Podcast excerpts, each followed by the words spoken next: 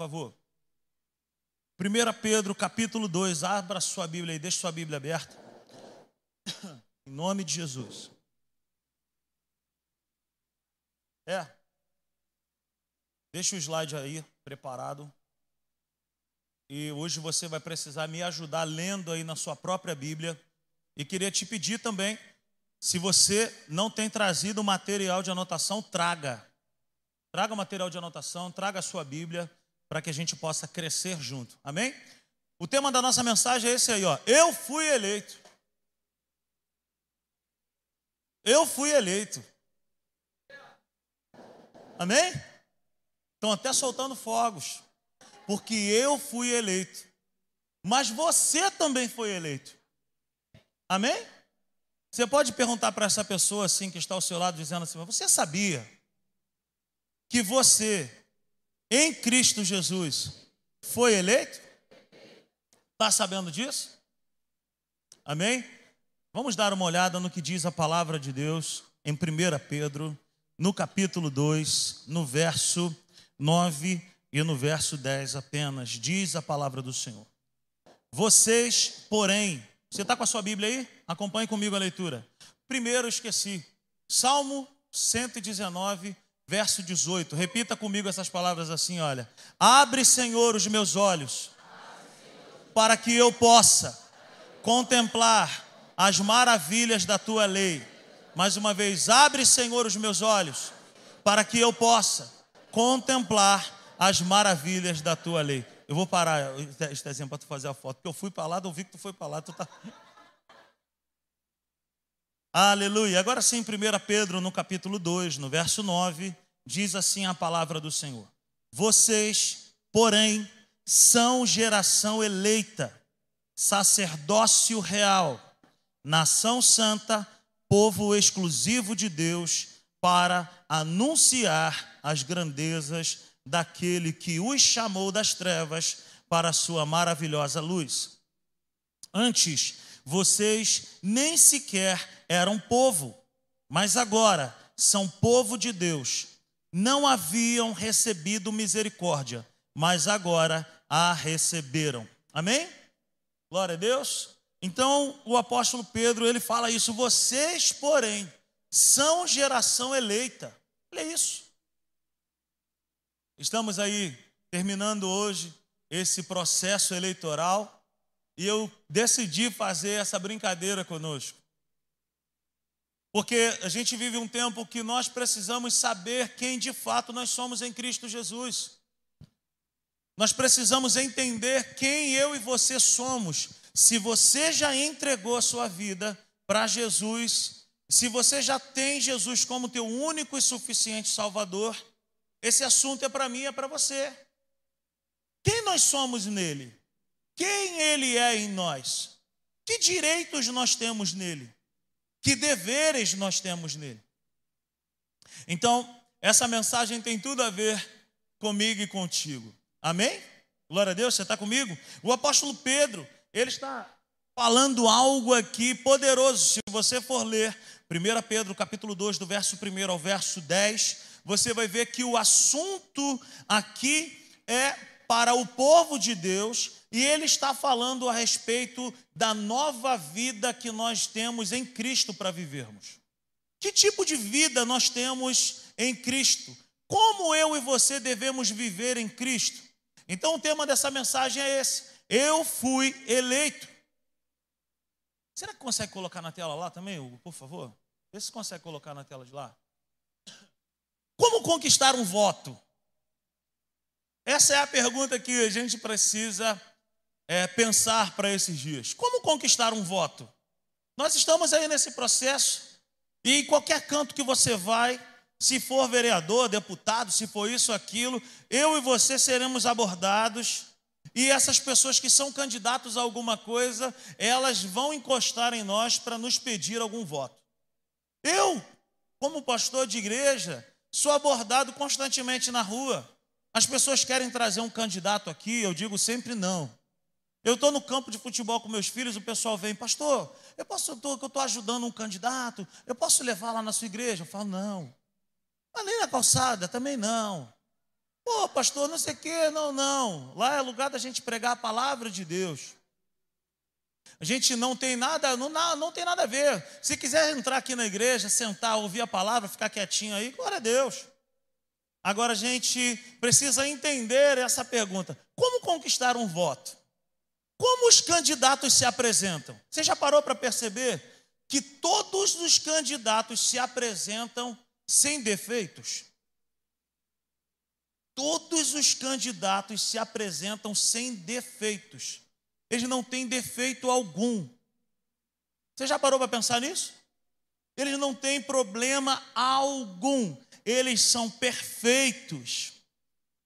Eles se apresentam pedindo votos para mim e para você, e todos eles falam das suas qualidades. Como um currículo para você arrumar um emprego. Você jamais vai colocar lá no seu currículo dizendo o seguinte: olha, eu tenho problema de hora, de chegar no horário, eu sempre me atraso. Você jamais vai fazer isso, sim ou não?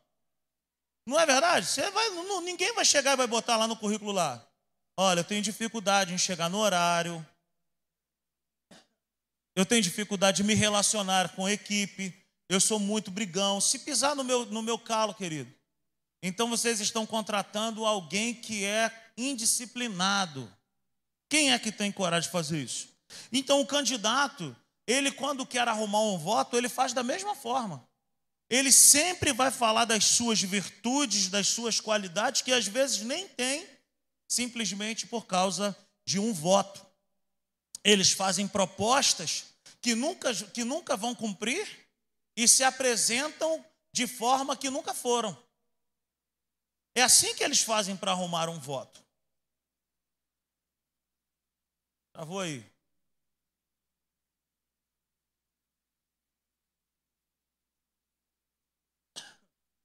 Você já reparou que ninguém comenta sobre os seus defeitos? Vamos falar de mim de você. Como que nós é, nos apresentamos, por exemplo, para alguém que está namorando? Você está começando um namoro, aí tem uma galera que está começando a namorar aí na igreja, alguns casais sendo formados aí. Você já chegou, você já, já parou para pensar em chegar na menina e falar assim: eu estou super interessado em você, tenho orado a Deus pela sua vida, pela minha vida. E eu queria falar para você que eu tenho chulé. Eu tenho um chulé terrível. Eu tenho um chulé terrível. Ou chegar e falar assim, eu vou falar da minha experiência com a Natália. Quando eu conheci a Natália, eu falei para a Natália assim: olha só, eu, eu sou, eu não vou falar aqui. Na, eu, mas quando eu, quando eu me apresentei para a Natália, eu fui falando também uma opção de coisas boas da minha vida, gente. Principalmente as espirituais. Mudava até de voz para poder falar para ela. Sou um homem que ama a Deus, amo a palavra do Senhor, tenho um desejo de ser pastor. Sabe? Mas a gente omite, a gente não fala de verdade quem nós somos. Agora, quando casa, tudo fica às claras. Quando entra no relacionamento, tudo fica às claras. Então, você já reparou que ninguém comenta sobre os seus defeitos? A gente tem essa dificuldade de falar. Seríamos capazes de votar em alguém, de escolher alguém com vários defeitos? Ou, por exemplo, com um caráter deturpado?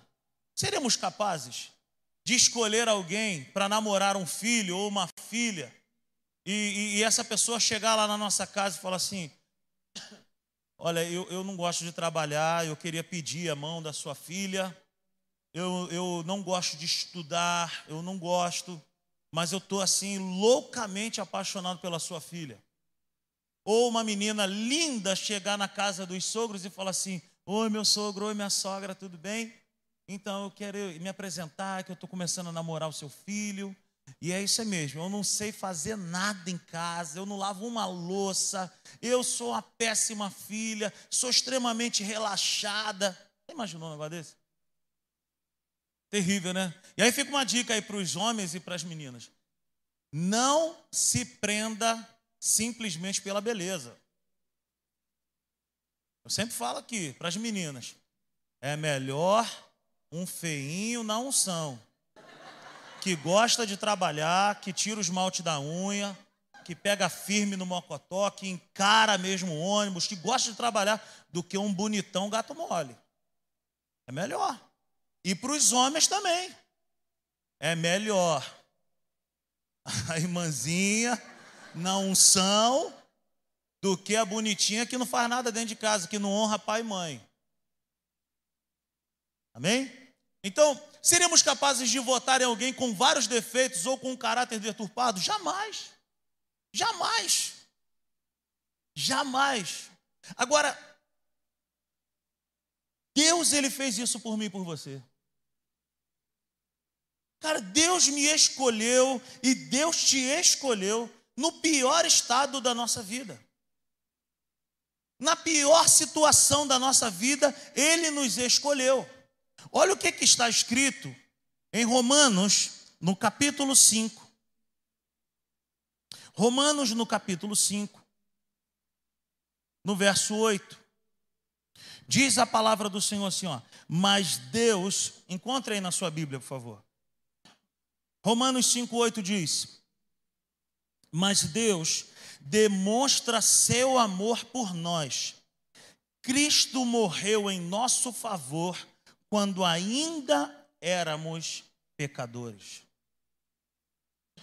Então perceba que quando eu e você fomos amados por Deus, e a nossa eleição e a nossa aceitação por Deus se deu na cruz do Calvário, eu e você não fomos eleitos e nem escolhidos por Ele quando nós estávamos em um momento maravilhoso da nossa vida. Pelo contrário, Ele me amou e Ele te amou quando nós não valíamos nada. Quando ninguém daria um voto para nós, Ele foi lá e votou em nós. Você está entendendo essa mensagem nessa noite? Então nós seríamos capazes de votar em alguém com vários defeitos, com um caráter deturpado? Jamais. Mas assim éramos nós, antes de Cristo viver em nós, habitar em nós e nos salvar. Nós não tínhamos valor algum. Nós nunca merecíamos essa graça salvadora de Deus. Nós não éramos pessoas boas e nós éramos carentes da glória de Deus. E foi exatamente nesse quadro da nossa vida, sabe, afundados no lamaçal de pecado, cheios de carrapichos, que Ele foi lá e nos amou primeiro. Porque não venhamos a pensar que fomos nós que amamos a Deus primeiro. Não fomos. Foi Ele quem nos amou. Não pense que foi você quem levantou a sua mão e, e decidiu a sua vida por Cristo. Foi ao contrário, foi Ele que estendeu a sua mão por mim e por você. Quando nós ainda éramos pecadores, quando nós ainda éramos pessoas que errávamos o alvo constantemente, quando nós ainda éramos escravos das trevas. Então eu quero falar para mim e para você que já somos cristãos, e para você que ainda não entregou a sua vida, ainda não teve um encontro real e genuíno com Cristo, se você pisou aqui nessas portas hoje, entrou por essas portas aqui hoje, dizendo que você não tem valor, que você não vale nada, que não existe perspectiva de nada na sua vida, é mentira das trevas. Deus, Ele me ama, Deus, Ele te ama com um amor incondicional e Ele pagou um alto preço por mim e por você. Ele pagou um alto preço por mim e por você. Ele nos encontrou quando nós não queríamos nada com Deus. Então, se nós não fazemos escolhas por pessoas com um caráter deturpado, Deus escolheu a mim e escolheu a você quando nós não tínhamos valor algum.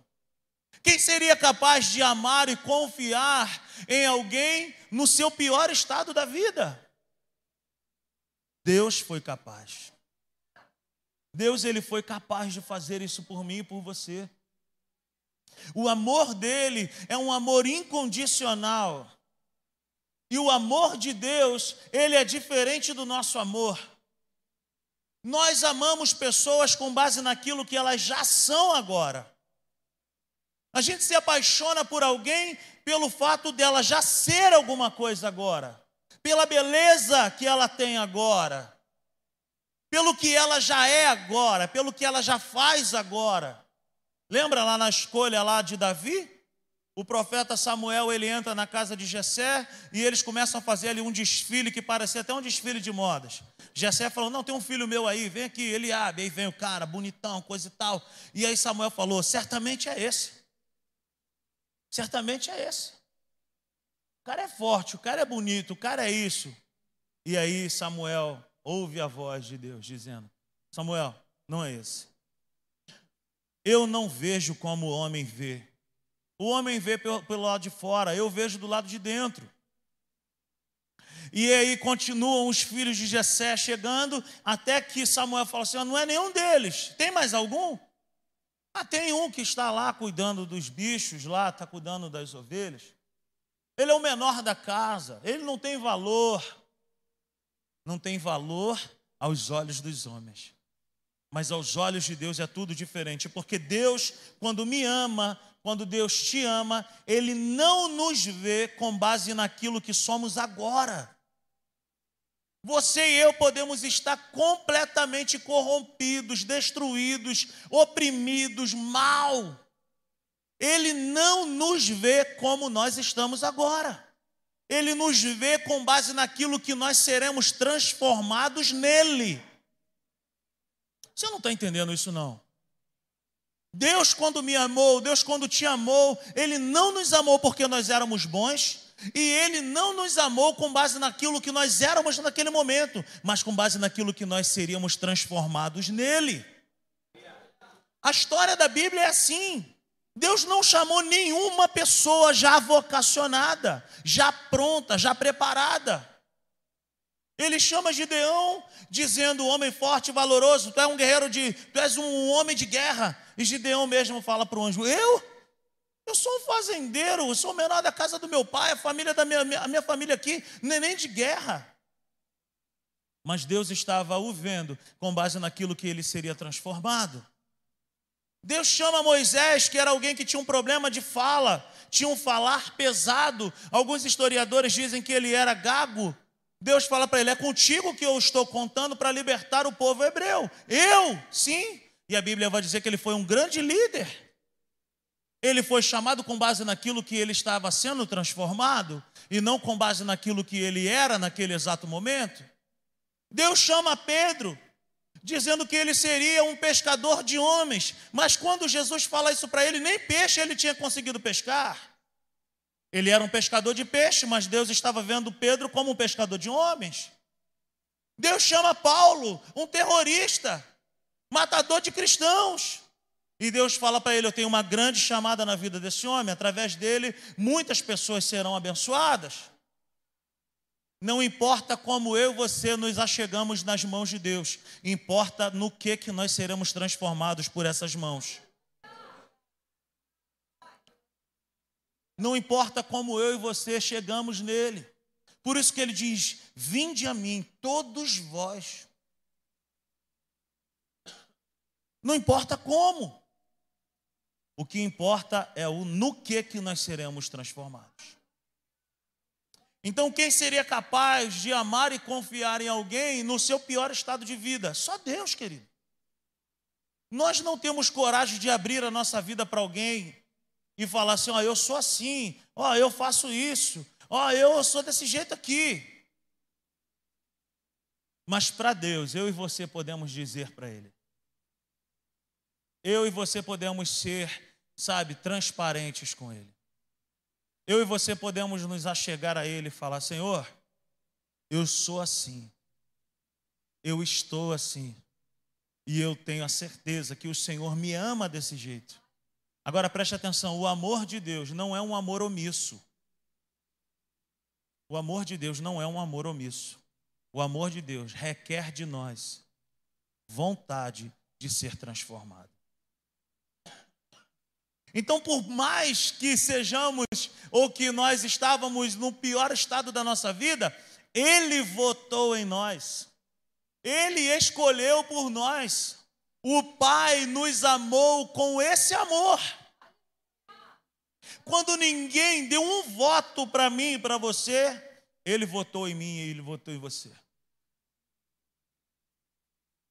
Quando todos diziam não tem valor algum, não vai servir para nada, não tem o que fazer com esse homem, com essa mulher, ele sempre dizia: Eu tenho algo para fazer nessa vida.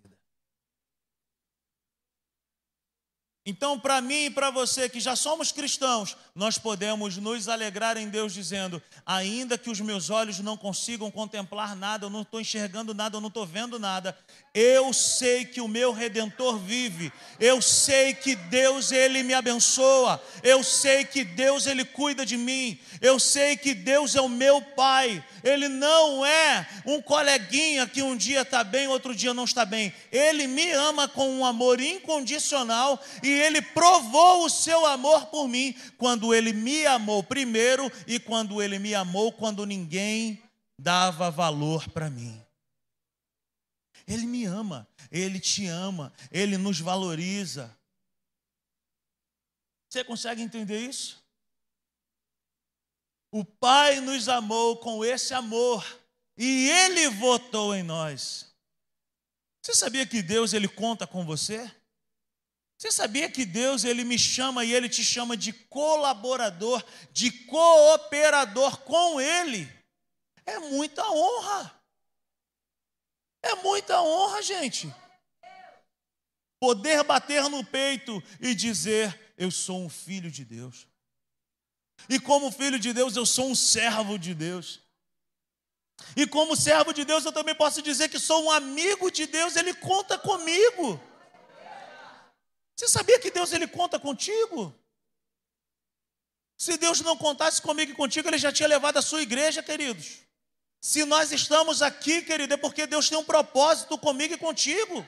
Não importa a sua idade, não importa o seu grau, sabe, de instrução. O que importa é um coração rendido, o que importa é um coração que ama a Deus. Então não importa se você é jovem, se você é ancião, Deus conta comigo, Deus conta contigo. Existe alguma coisa nessa terra para eu e você fazermos para a glória dele. Foi por isso que ele votou em nós. Porque quando nós votamos em alguém, nós esperamos o quê? Respostas. Quando nós votamos em alguém, nós esperamos desse alguém o quê? Resposta. Amém? Então Deus ele votou em mim, Deus ele escolheu a mim e a você, porque ele tem planos para nós. Você sabia que existem coisas que só você Vai fazer? Você sabia que Deus ele preparou alguma coisa nessa terra para você fazer e não eu? Mas existe algo que Deus pediu para eu fazer que não é para você fazer. Querido, Deus nos vê no individual. Deus me vê e Deus te vê dessa forma, como filhos, como peças em um quebra-cabeça. Tem, tem situações dessa vida que eu nunca vou poder ocupar, que eu nunca vou poder fazer. Por quê? Porque Deus escolheu você. Então não pense que você não tem valor, que você não tem um chamado, que você não é isso. Você é tudo aquilo que a Bíblia diz ao seu respeito. O Pai nos amou com esse amor e Ele votou em nós. Vamos ler isso juntos? O Pai nos amou com esse amor e ele votou em nós. Amém? Você pode aplaudir o Senhor nessa noite?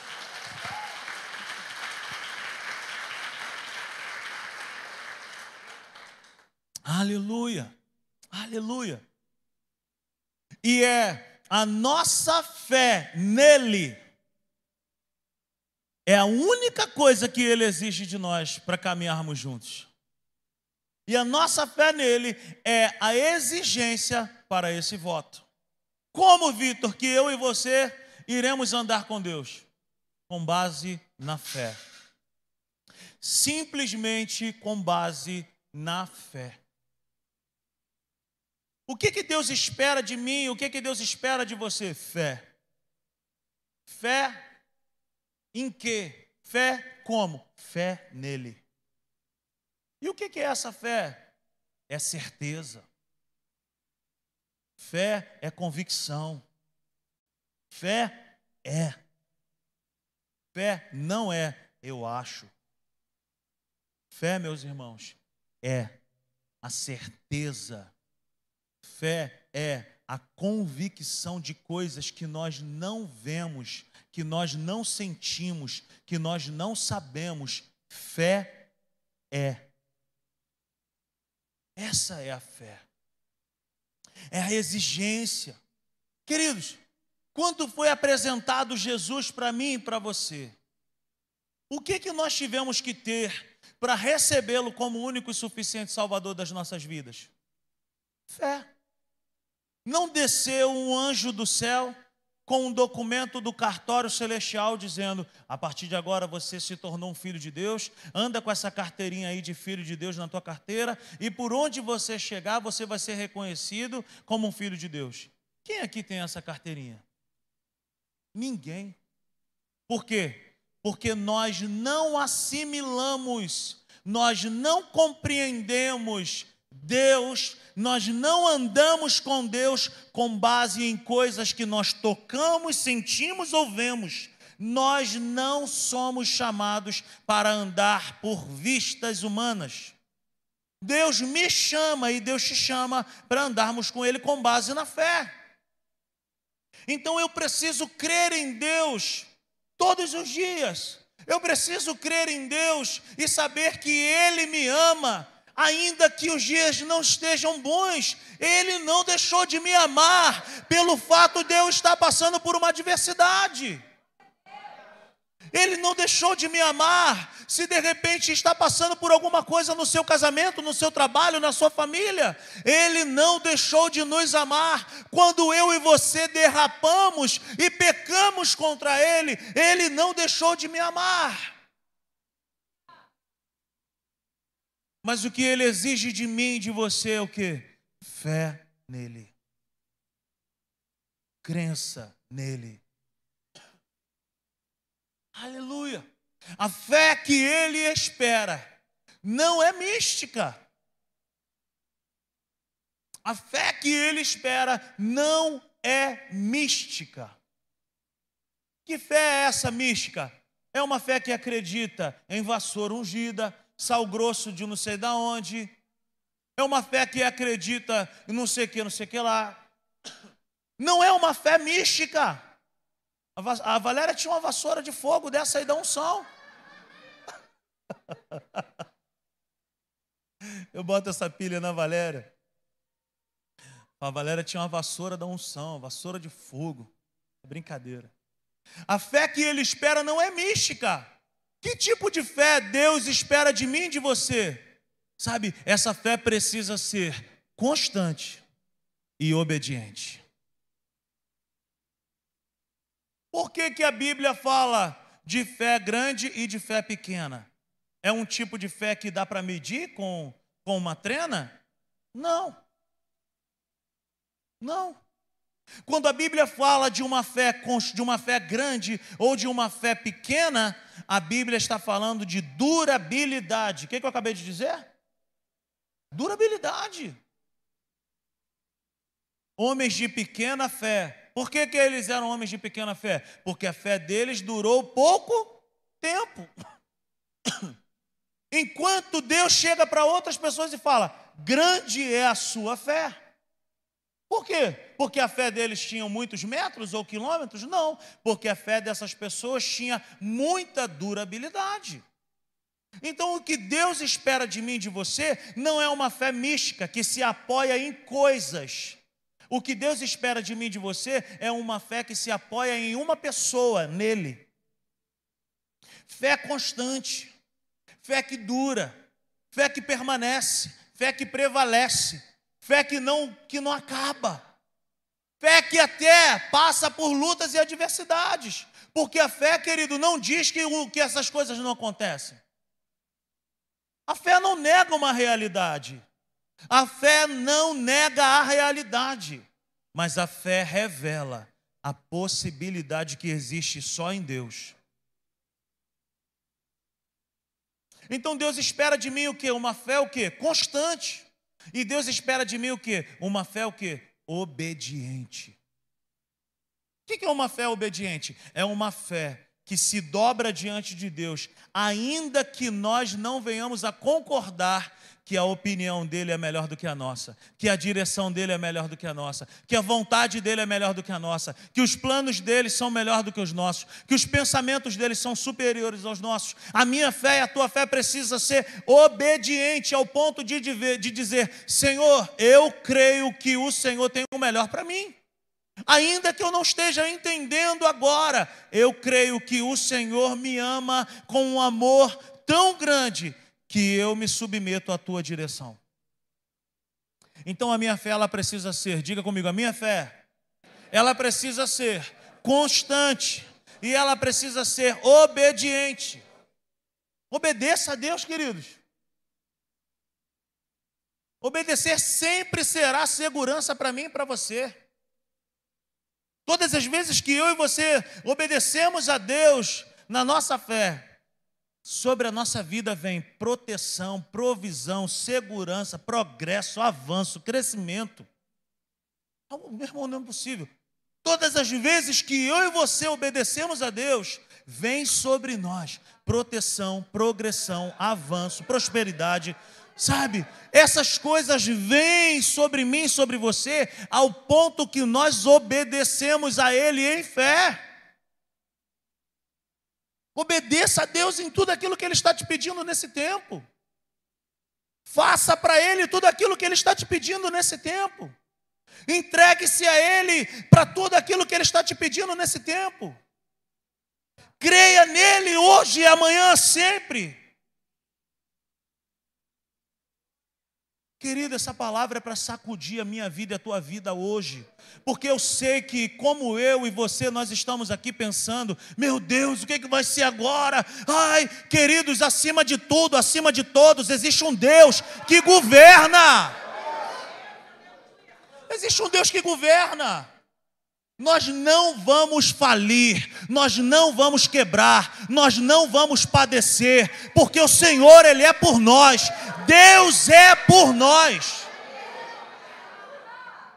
Não temas,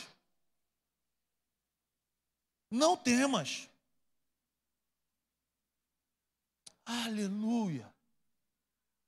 Em nome de Jesus, todo espírito de medo, todo espírito de pavor, toda preocupação exagerada é quebrado em nome de Jesus. Deus é por nós. Querido, eu falei aqui no louvor: enquanto houver um joelho dobrado, enquanto houver alguém crendo em Deus, enquanto houver uma igreja de portas abertas orando, Deus é Deus. Deus é Deus, querido. Deus é Deus.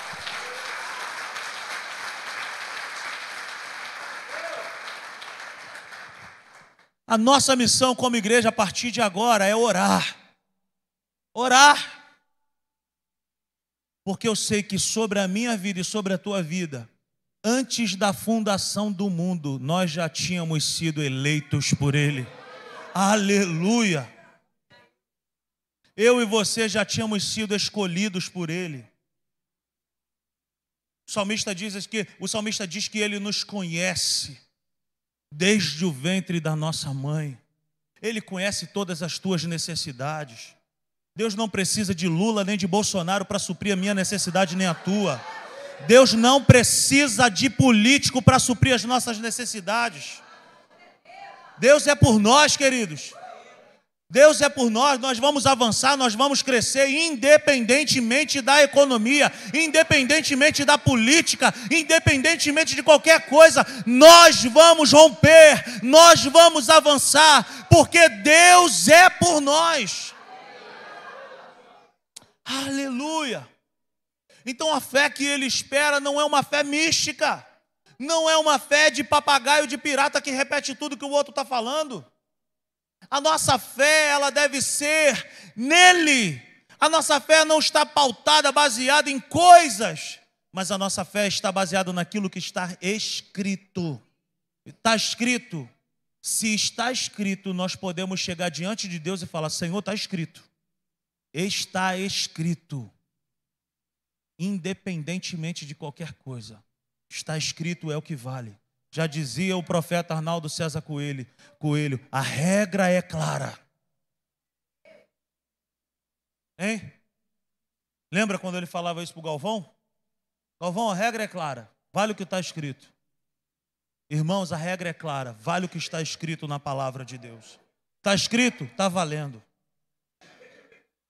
Aleluia. Tenha uma fé, tenhamos uma fé constante e obediente. Nós fomos escolhidos, mas e agora? Quais são as nossas propostas?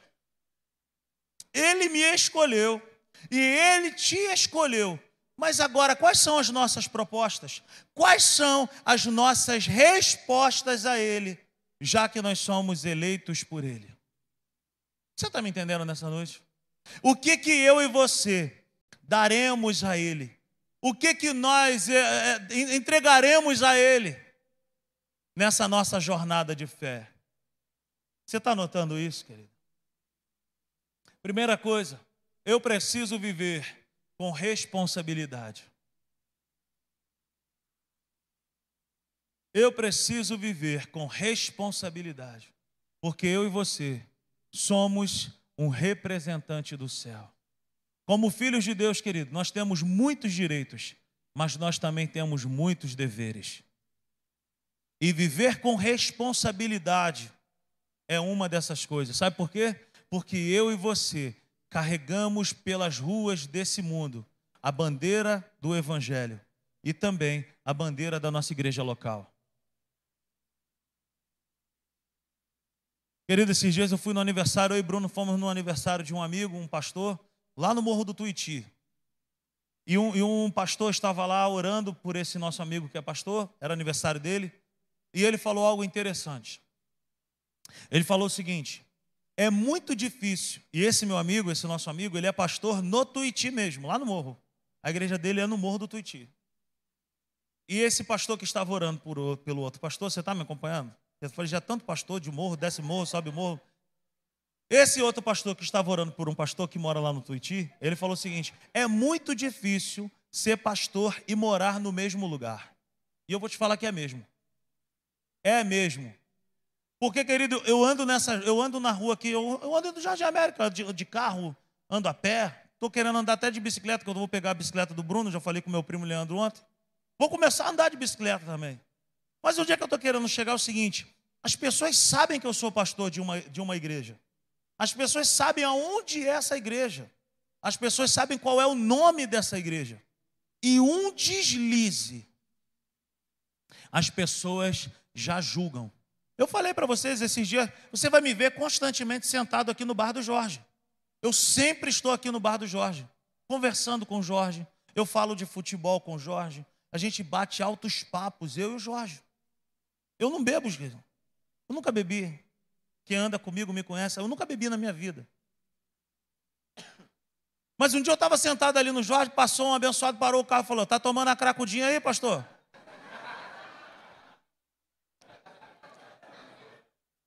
Você está entendendo? Está tomando uma gelada aí, pastor? Fala, não, estou conversando com um amigo. Mas por quê? Porque quando as pessoas me veem, elas veem uma bandeira chamada responsabilidade.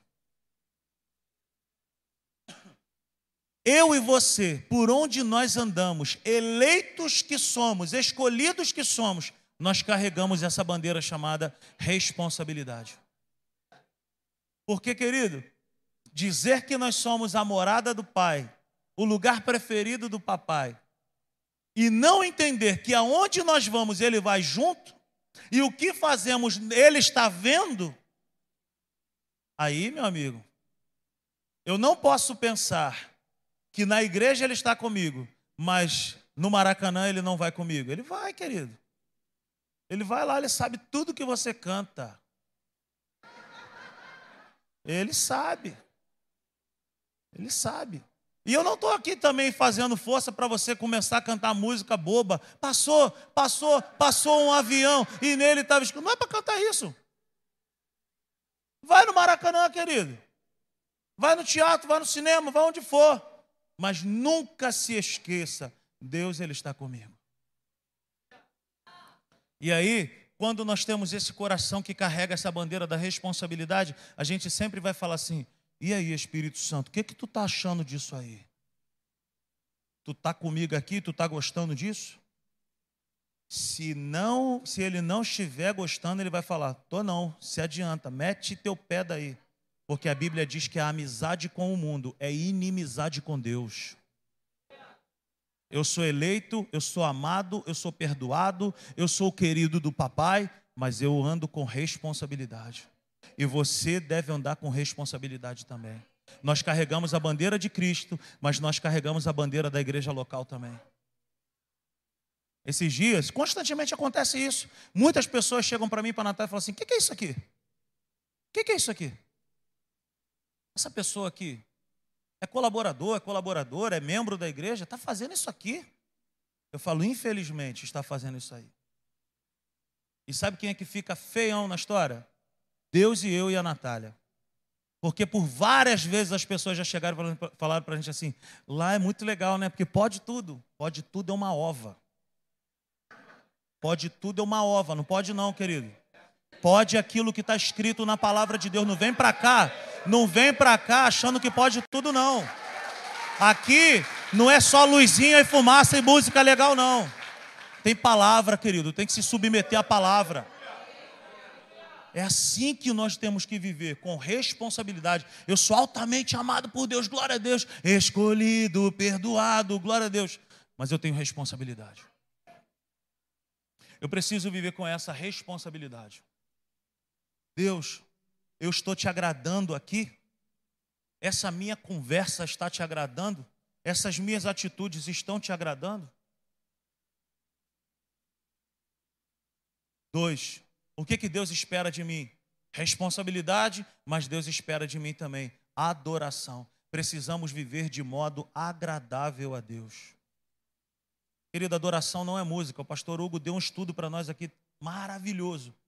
Adoração não é música. Tem adoração na música. Adoração é um estilo de vida que agrada a Deus. O nosso estilo de vida tem agradado a Deus? O nosso viver tem subido aos céus como um aroma suave? Você sabe o que é um aroma suave? Você entra num ambiente, tu vai no shopping, numa loja, cara, tu entra naquela loja assim, aí tu fala assim: nossa, que perfume é esse? Aí a pessoa fala: Ah, esse aqui é o perfume da nossa loja. É um aroma agradável. Atrai a gente e faz a gente fazer pergunta.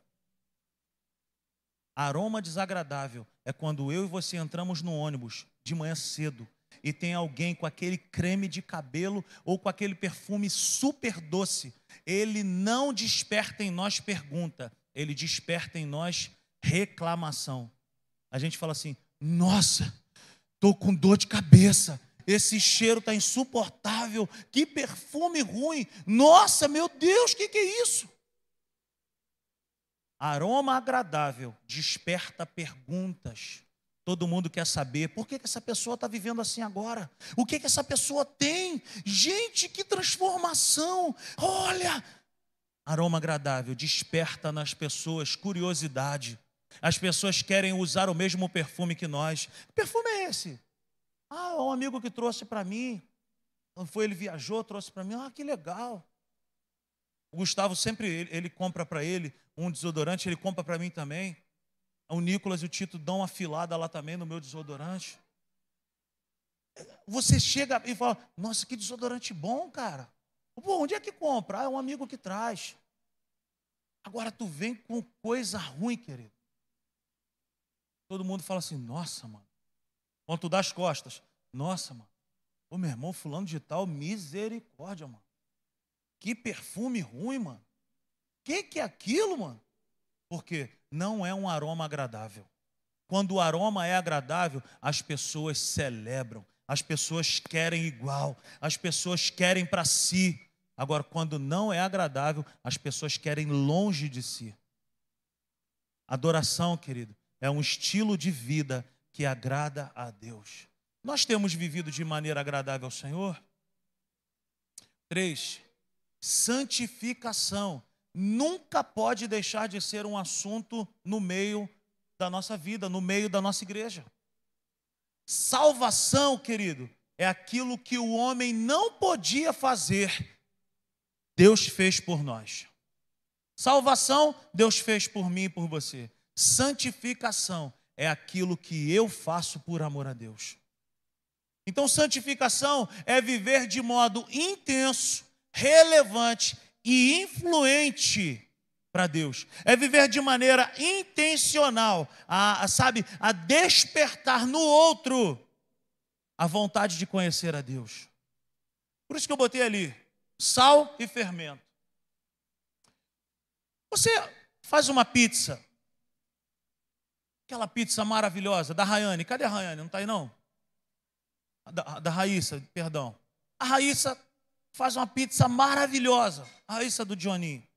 O Johnny só corta só as coisas, ele não faz nada na pizza. Quem manda na pizza é a Rai. Ela precisa colocar dois ingredientes na pizza. Esses dois ingredientes não aparecem na massa, nós não vamos vê-los na massa, mas a gente percebe o efeito, a relevância que eles produzem. O sal e o fermento. O sal, e a Bíblia diz que eu e você devemos ser como sal. E o fermento?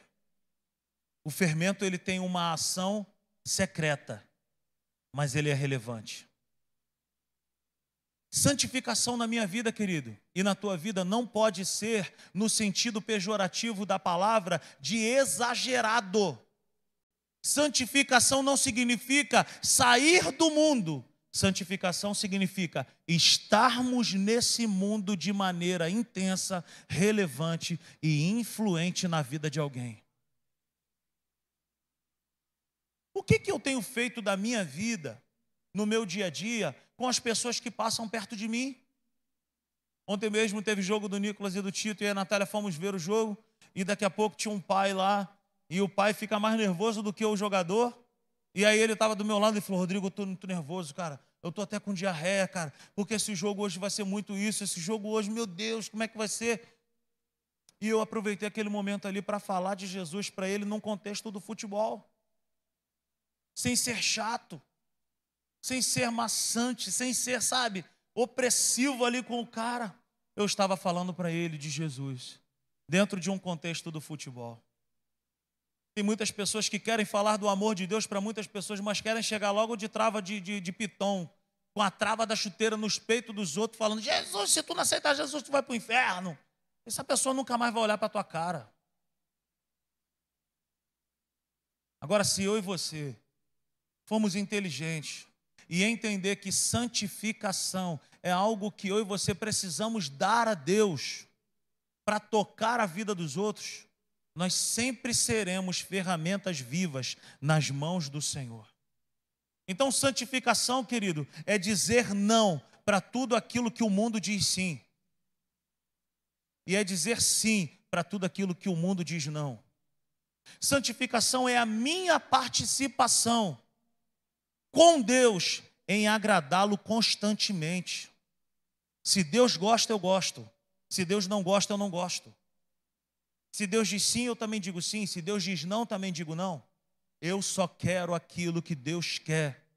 Santificação é viver como sal, dando sabor na vida dos outros, e é viver como fermento, quase que secreto, mas dando crescimento para alguém empurrando a vida de alguém para o bem.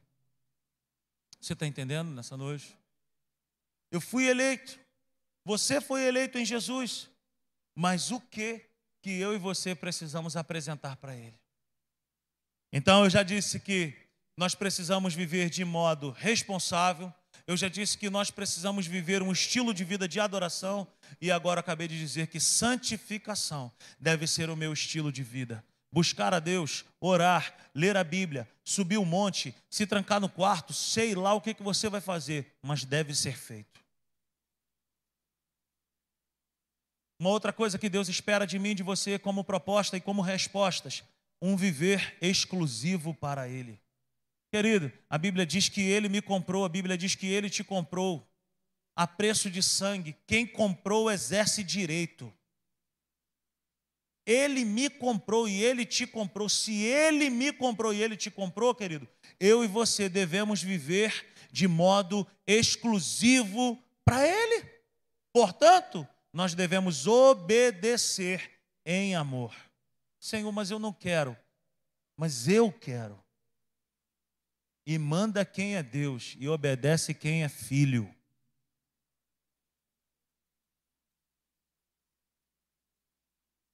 Eu sei que Deus, nesse tempo, Ele está despertando dentro de nós muitas coisas para nós abrirmos mão. E outras coisas para nós abraçarmos como um novo padrão de vida. E o nome disso é transformação de mente. O nome disso é transformação de mente, queridos. Nós precisamos ter uma mente transformada pela palavra de Deus.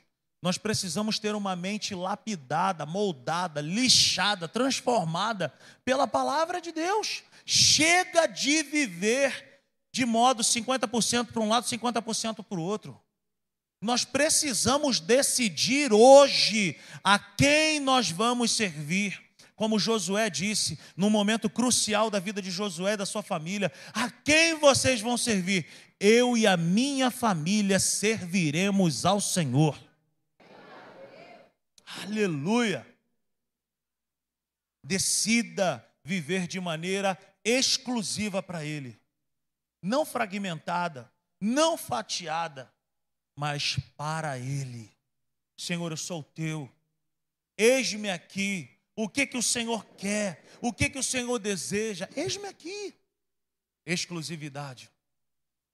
E por último, nós devemos viver como testemunhas alguém que sabe das maravilhas de Deus e que compartilha com os outros. Atos no capítulo 1, no verso 8, vai dizer que Deus chama a mim e a você para nós sermos testemunhas e não advogados do Senhor. Ele não precisa de advogado, ele precisa de testemunhas. Testemunha é alguém que viu, Testemunha é alguém que experimentou. Testemunha é alguém que presenciou estando lá. O que é um testemunho, querido? Não é você querer falar para os outros de escatologia ou de assuntos muito difíceis. Ser uma testemunha viva é você abrir a sua boca e falar assim: eu era um viciado, eu era um, um, isso, eu era um aquilo, mas eu tive um encontro real com Ele. Ninguém me, ninguém está mandando te dizer isso não. Eu estou dizendo algo que eu vivi.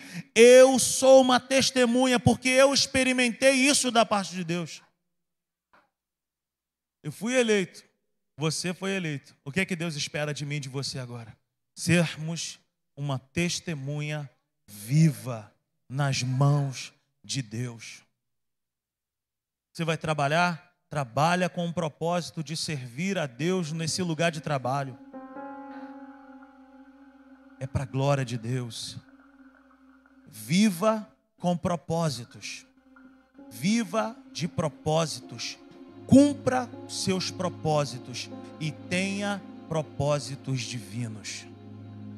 Não sai para trabalhar pensando que você simplesmente vai trabalhar. Saia para trabalhar pensando que você está indo servir a Deus em primeiro lugar, e tudo será melhor no seu dia. Fica de pé nessa noite. Eu vou trabalhar amanhã, segunda-feira.